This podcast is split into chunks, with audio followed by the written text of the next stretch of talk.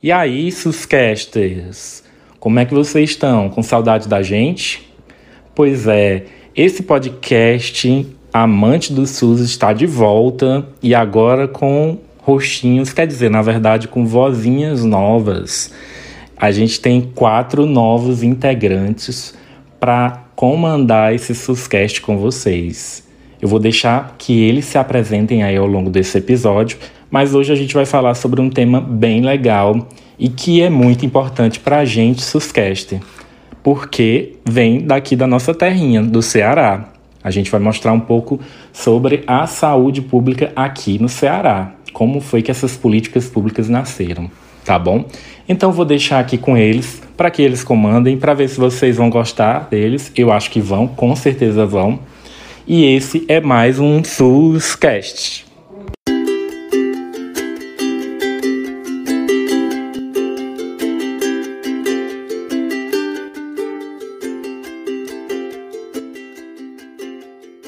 Olá pessoal, aqui é o Caio, estudante de odontologia da Universidade Federal do Ceará.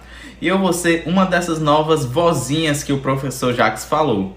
É, nós estamos começando mais um episódio do SUScast, o seu podcast sobre o SUS e saúde pública. No episódio de hoje, para começar com o pé direito essa nova temporada do SUScast, eu quero convidar você que está aí na sua casa tomando seu café, almoçando, jantando, ou seja lá o que, que você estiver fazendo, para viajar no tempo e conhecer um pouco mais sobre os feitos do nosso estado para a saúde pública. E aí, partiu? Partiu, Caio! Oi, gente, aqui é a Manu. E para começar essa viagem, vamos fazer uma introdução do nosso protagonista de hoje. O Ceará surgiu em 1603, a partir da província pernambucana de Ceará Grande. A província de Ceará Grande não provocou o interesse imediato da colônia portuguesa no início da ocupação colonial, devido aos seus solos poucos férteis e clima não muito favorável. E esse sempre foi um grande desafio que o Estado enfrentou para se firmar economicamente em âmbito nacional. Mesmo com todas essas nuances, o Ceará é conhecido como Terra da Luz, por ter sido o primeiro Estado brasileiro a abolir a escravidão. Mas não é só isso. O Ceará também ganha destaque nas estratégias adotadas para maximizar os benefícios trazidos pelo SUS e a adoção de mecanismos que possam beneficiar a população e servir de exemplo para os demais estados do país. É verdade, Manu. Oi, gente, aqui é a Débora. Um exemplo disso foi que o estado foi o primeiro a erradicar completamente a varíola em 1903, liderado por Rodolfo Teófilo, escritor e farmacêutico que conseguiu produzir e levar a vacina para a população, contrariando a elite da época. Esse foi um fato único para o contexto do Brasil naquele tempo. E além disso, outro ponto que merece destaque nessa história tão bonita e marcante do Ceará nas políticas públicas de saúde foi a implantação do Instituto de Medicina Preventiva, IMEP, em 1963 pela Universidade Federal do Ceará, a nossa UFC. E o mais impressionante, posso dizer assim, é que esse fato ocorreu cinco anos antes da reforma universitária de 1968, que passava a exigir que todas as faculdades de medicina do país adotassem os departamentos de medicina preventiva. Vocês podem se perguntar: e o que é essa medicina preventiva? São ações que consistem em promover a adoção de hábitos que assegurem a saúde do indivíduo, como bons hábitos alimentares, exercícios físicos, ou seja, não tratar apenas o enfermo, mas prevenir e aplicar estratégias para assegurar a saúde e bem-estar dele. Hoje em dia, com o modelo de saúde integral e com o enfoque na atenção primária promovido pelo SUS, isso pode parecer comum, mas naquela época, em meio a um modelo de saúde completamente diferente, focado mais na cura do que na prevenção de doenças, essa foi uma ação bastante inovadora. Eita, como inova esse Ceará, né, Débora? Oi, gente, eu sou a Mayra. O protagonismo cearense nas políticas públicas de saúde não param por aí. Ações preventivas fazem parte da integralidade do SUS, que, por sinal, é um princípio que só foi conquistado a partir das redes de atenção à saúde, que surgiu a partir de outro princípio, a famosa regionalização. E falando na Bonita, é importante destacar que ela é uma estratégia de organização e integração dos serviços. Portanto, Podemos dizer que a regionalização é o caminho para a integralidade e a universalidade. E o melhor, o Ceará já vive esse processo desde os anos 90 e é colocado como um estado de forte tradição, tanto na regionalização como na descentralização do SUS, quando na verdade o Brasil ele só começou esse processo nos anos 2000. Ou seja, fomos bem adiantados nesse sentido. No governo do Tasso Gereissati, que foi de 95 a 2000, a regionalização ela ganhou bastante força.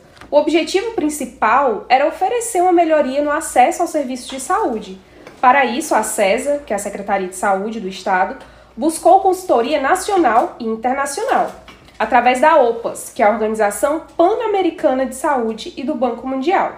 E, influenciado por essas consultorias, em 98, o Ceará lançou o documento de Diretrizes de Regionalização da Atenção e do Sistema Único de Saúde do Ceará. Mas nele não incluía ações em saúde bucal, o que foi reconsiderado por motivos óbvios, né? E logo adicionaram um complemento ao documento, possibilitando a entrada de saúde bucal também como prioridade do nosso estado.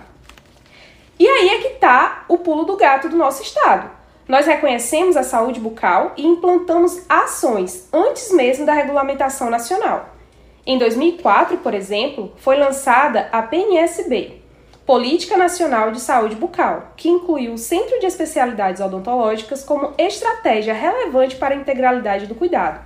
E nesse cenário, nós já havíamos nos antecipado até demais, porque quando essa exigência aconteceu, o nosso estado já contava com pelo menos três céus e que já contabilizavam décadas de funcionamento.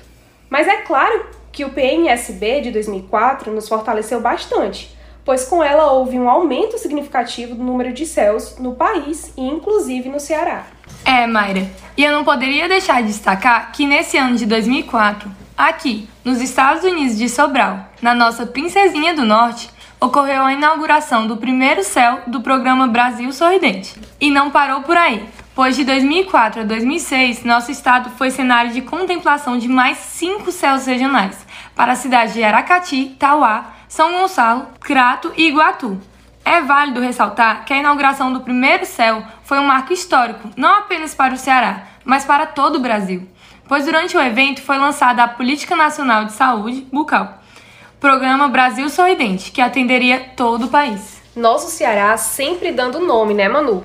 E vale a pena dizer ainda que atualmente nosso estado já conta com 88 céus. Claramente uma grande expansão na cobertura de atenção à saúde bucal especializada. É, gente, enquanto a Cassela tá esperando o segundo sol, a gente já tá com 88 céus.